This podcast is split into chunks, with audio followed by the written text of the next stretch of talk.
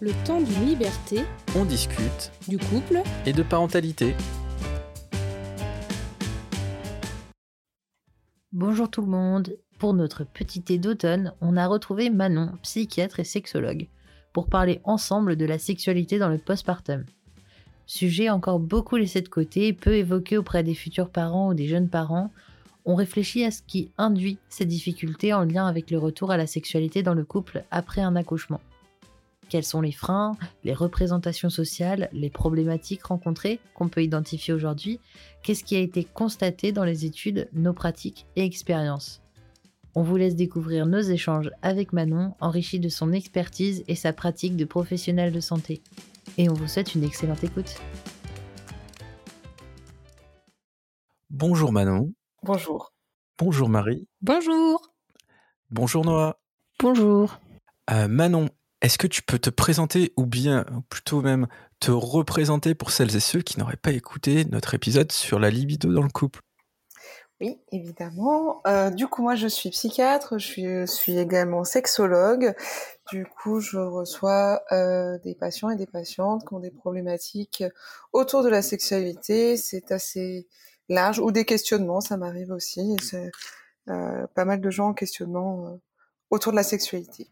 Donc ce soir, on se retrouve euh, pour parler de la sexualité postpartum.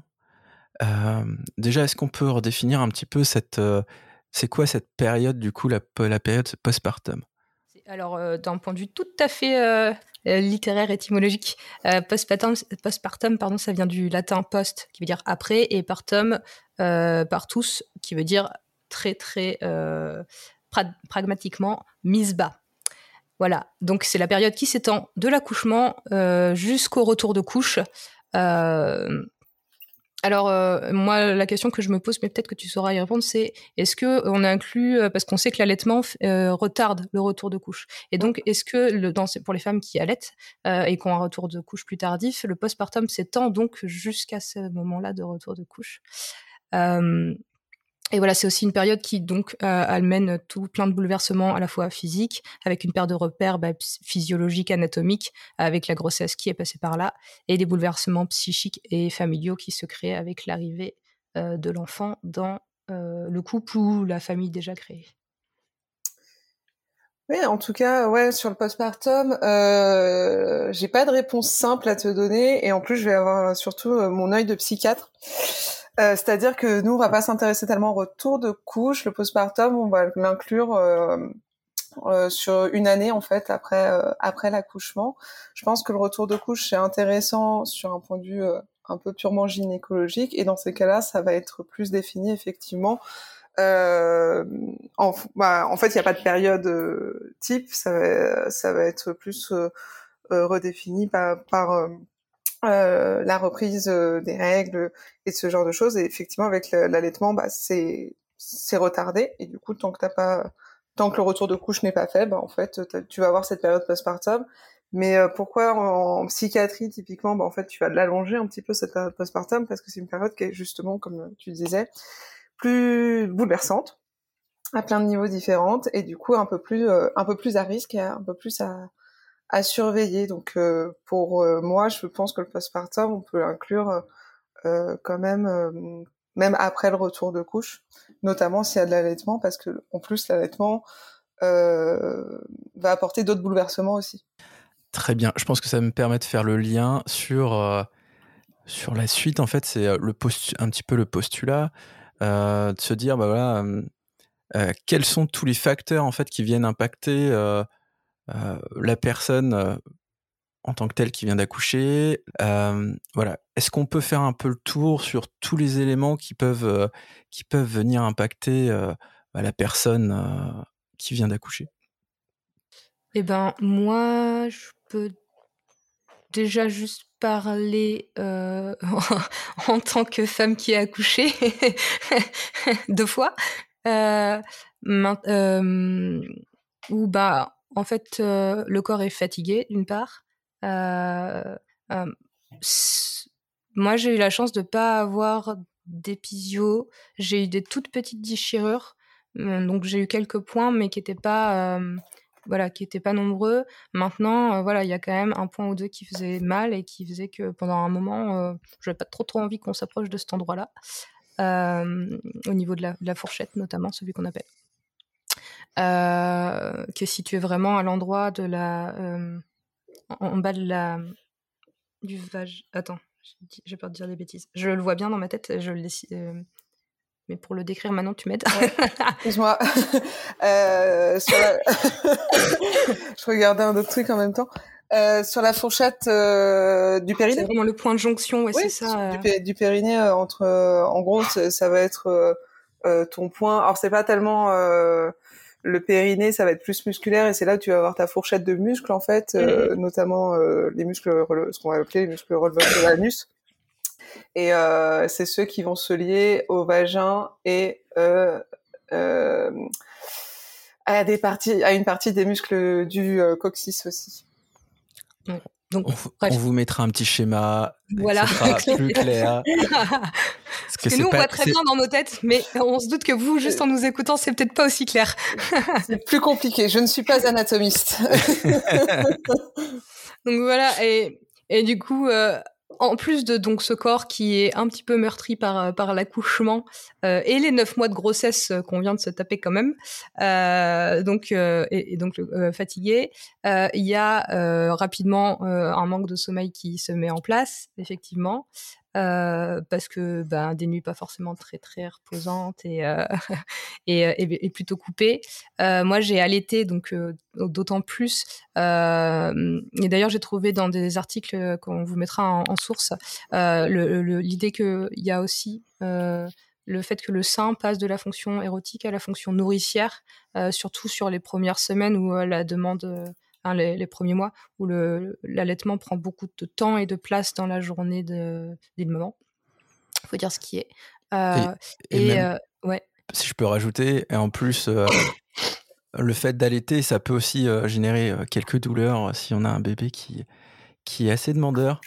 Et le fait que quelqu'un vienne toucher ces tétons déjà un peu endoloris, c'est pas la meilleure idée. Ah non, non, c'est juste pas possible même. La les crevasses, ça fait très très mal.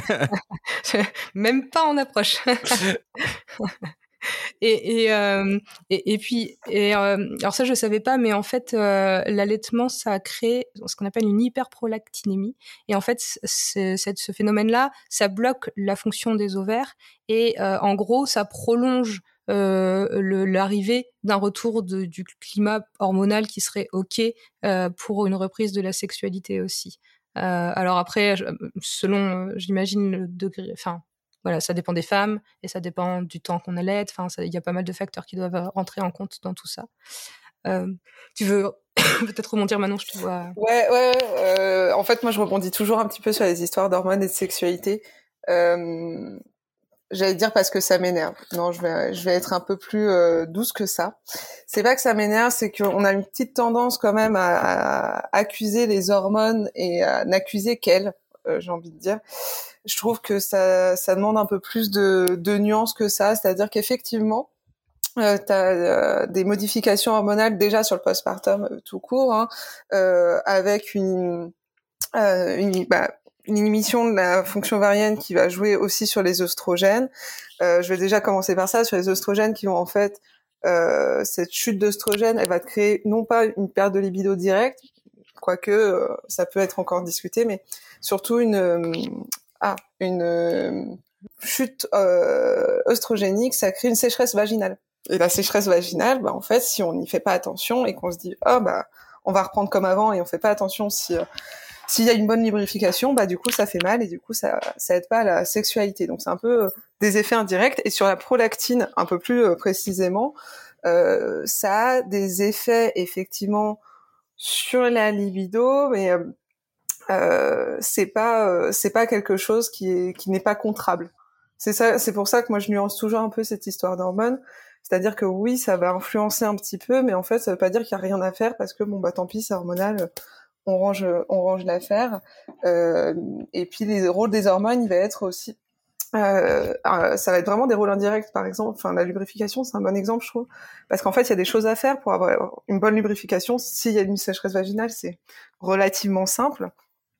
Et bah, je pense qu'on en parlera après, mais justement retrouver une sexualité, bah, c'est retrouver une sexualité aussi qui prend parfois un peu plus de temps de s'adapter en fait à la modification justement de de, de sa sexualité et de ses de son désir, de son excitation, de son niveau d'excitation, euh, du fait bah, de l'hyperprolactinémie, mais aussi euh, d'autres d'autres choses pour pas trop déborder. Continuer ouais, sur euh, sur l'allaitement et qui pouvait créer aussi une petite bulle entre la maman et et, et l'enfant. en fait. Et qui est très chouette euh, à voir, c'est vrai, mais c'est vrai que ça peut aussi exclure euh, l'autre parent. Et, euh, et ce, ce côté, c'est bah, bulle et du coup milieu très cocooning satisfaisant, en fait, peut suffire à lui-même entre guillemets. je pense que ça, voilà, ça, ça crée ça, ça, crée un cocon où, euh, où, on peut avoir le deuxième parent qui peut être un peu plus, euh, un peu plus distant aussi ou pas, qui n'arrive pas à trouver sa place. Après, enfin, je sais pas comme si toi tu l'as vécu comme ça, Mathieu, euh, mais je dirais peut-être que c'est valable surtout les, les premières semaines euh, peut-être les, les, trois premiers, enfin c'est vrai que ça fait quand même plusieurs neuf semaines les trois premiers mois, mais parce que bah oui c'est sûr que quand il y a entre 8 et 10 TT euh, dans 24 heures, euh, ça laisse pas beaucoup le temps pour autre chose si on veut avoir un minimum le temps de manger, se laver et dormir. Genre les besoins primaires, quoi. surtout dormir, je pense. Ouais. et, puis, et puis manger, se laver aussi, quand même, ça reste. Euh, enfin, je sais pas, pour moi, c'était genre super important de pouvoir avoir un tout petit peu de temps, même si c'était en décalé, même si c'était froid, parce que pour nourrir ton enfant, faut que tu te nourrisses toi. Du coup. Il paraît, ouais. c'est mieux sur le postulat que le corps a changé euh, de manière externe aussi, hein, potentiellement, euh, où euh, bah, du coup, il faut se réapproprier son corps. et je trouve que c'est assez intéressant. Le, le, terme du coup de la matrescence, je trouve ça assez intéressant sur le fait que oui, on voit que le corps, il y a le corps, mais il y a plein d'éléments sociaux qui viennent rentrer en compte. On est on n'est plus forcément. Euh, alors, si c'est une femme, du coup, une femme qui euh, potentiellement qui a accouché, on n'est plus forcément qu'une femme, mais on devient une mère. Donc, on a un nouveau rôle dans la société aussi et des nouvelles attentes sociétales euh, qui peuvent qui peuvent créer bah, aussi des des conflits internes entre guillemets euh, j'ai entendu parler du syndrome euh, Madone putain. Je sais pas si c'est quelque chose que toi tu euh, tu tu reprends ou tu utilises Manon, mais dans mes recherches voilà sur le mmh. podcast, c'est c'est des choses que j'ai que j'ai entendues et qui sont qui paraissent voilà être beaucoup de changements qui voilà qui qu'il faut apprivoiser en fait. Euh, alors moi, c'est vrai, je l'utilise pas parce que, mais je l'ai, je, déjà entendu et de mémoire, je, te dirais que c'est d'origine psychanalytique et du coup, c'est vrai que c'est pas, c'est pas ma formation, euh, mais il est intéressant quand même euh, sur un point de vue culturel en fait, ouais, de, de, de, vision sociale de une femme. on revient sur qu'est-ce que qu'est-ce que la féminité finalement? Est-ce que la féminité c'est être une mère justement? Euh, donc une madone, euh, maman poule ou toute l'image qu'on a un peu de cette mère euh, ultra protectrice ou une femme à la sexualité ah, j'aime pas ces termes et je m'en excuse, hein, la sexualité débridée et qui du coup serait une putain, évidemment ça reflète pas ce qu'on a envie de dire là. c'est juste pour expliquer le concept de tout ça. Et d'ailleurs, on voit bien que l'opposition, bah, elle, est, elle est complètement débile en fait. L'un n'empêche évidemment pas l'autre, mais en fait, euh, dans notre culture euh, probablement judéo-chrétienne, euh, enfin, c'est probablement dans notre culture judéo-chrétienne plutôt, on a quand même un peu cette image de la femme qui ne peut pas, qui est soit vierge pure et innocente, soit une mère, soit une putain finalement. Et, et c'est dur de trouver sa place dans en plus une société qui évolue quand même vachement.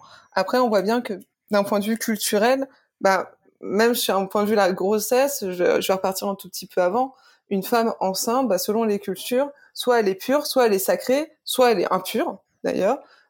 soit il faut favoriser la sexualité, souvent sur des postulats que le sperme est bon pour l'enfant. On repart sur des trucs quand même euh, pas forcément très euh, féministe. Euh, soit il faut au contraire pas de sexualité parce que parce que la femme est trop sacrée ou au contraire trop impure. Donc je pense que de toute façon ça joue forcément un petit peu sur la construction de la femme qui devient maman parce que ça c'est un fait en fait une fois qu'elle accouche elle devient maman. Après ça veut pas dire qu'on devient madone. Et après, il y a aussi le fait que, en tant que femme, on s'est aussi construite euh, avec nos représentations mentales à nous, de notre entourage, par notre éducation, de ce qu'on a connu euh, dans, notre dans nos familles aussi. Et, euh, et parfois, le rôle de mère et le rôle de femme, on l'a vu et vécu comme pas compatible. Et donc, quand à son tour, on devient mère, et ben il y a des choses qui viennent se heurter là-dedans et c'est pas facile de trouver un équilibre entre le soi maman et le soi femme et et surtout au début où en fait où ben l'enfant tout le monde en fait est centré vers l'enfant c'est pas que la mère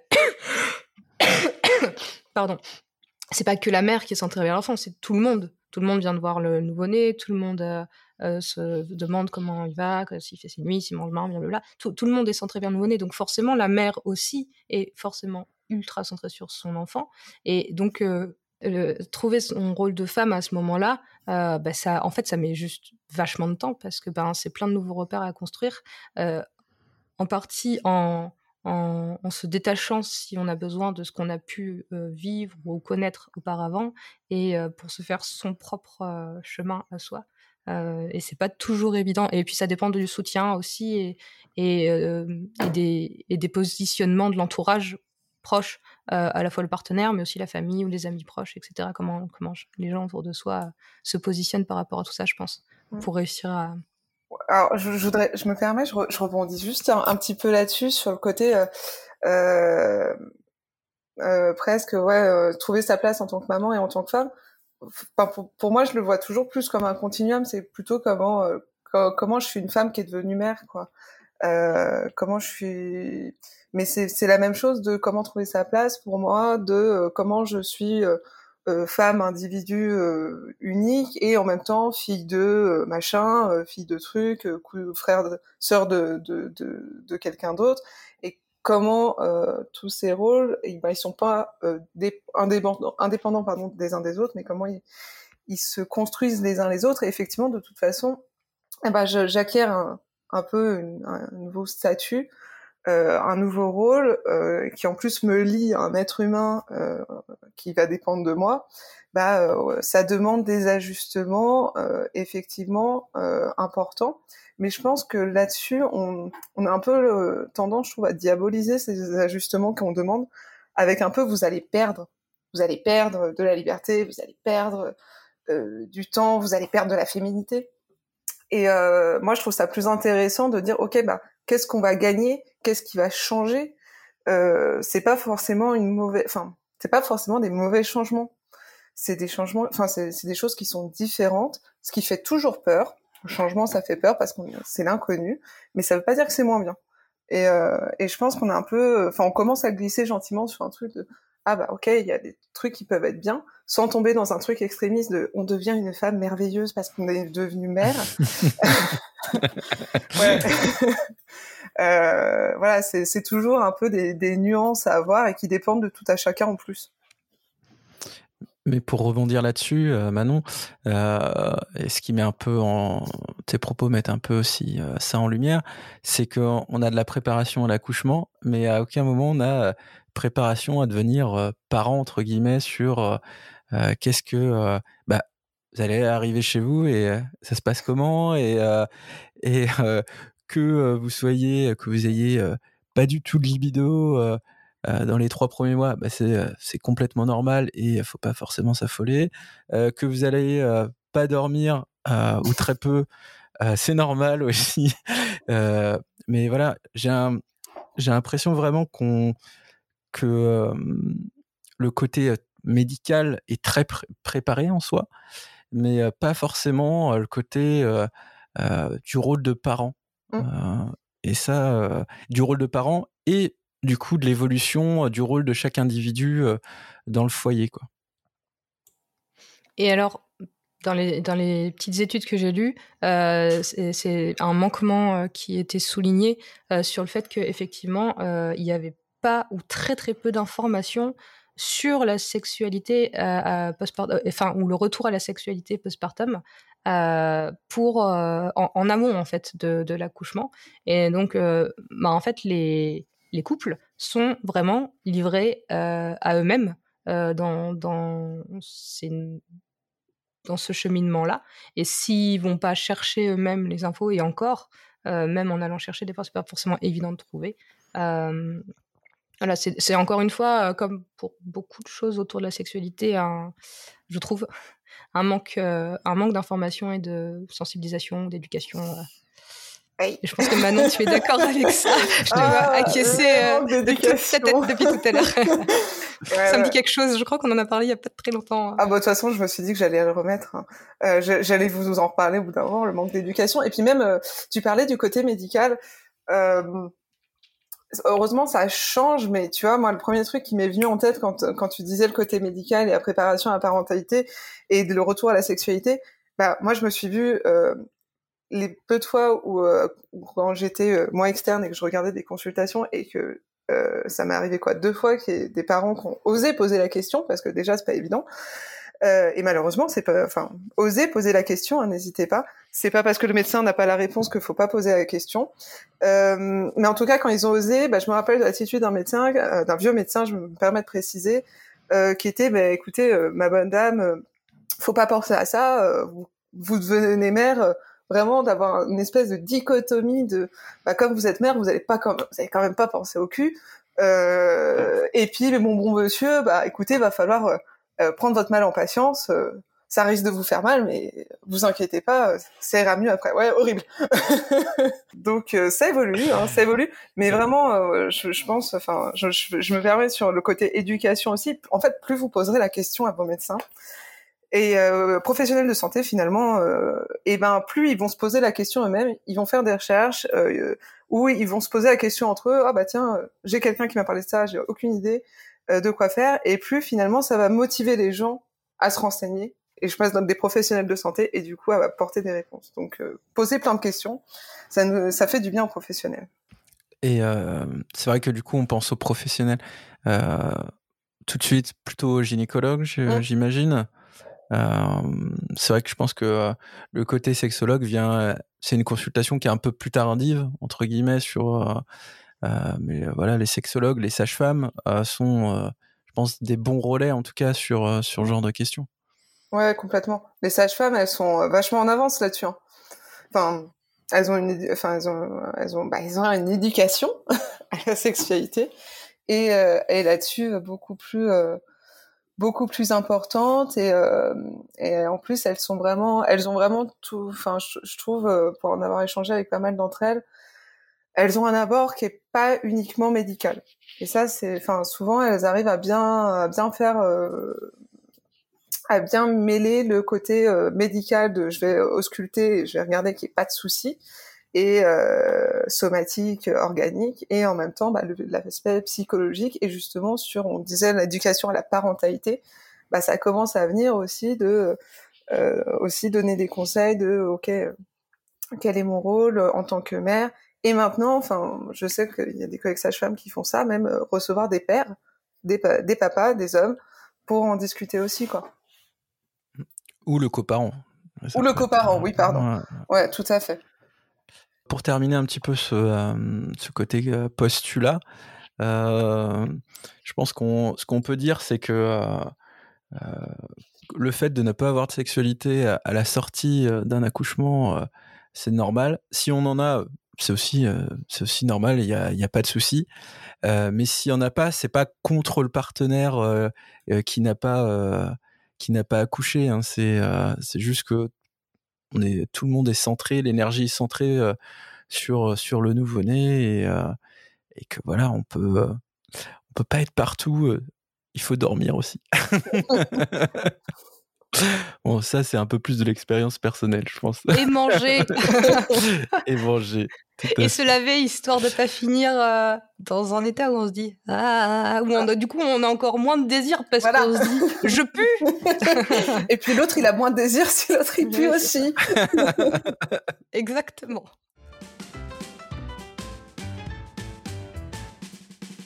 C'est la fin de cette partie d'épisode. On espère que vous avez passé un bon moment. On vous invite à interagir avec nous, que ce soit en likant, en commentant ou en partageant notre podcast.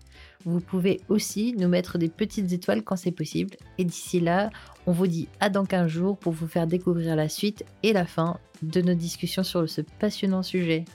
À très vite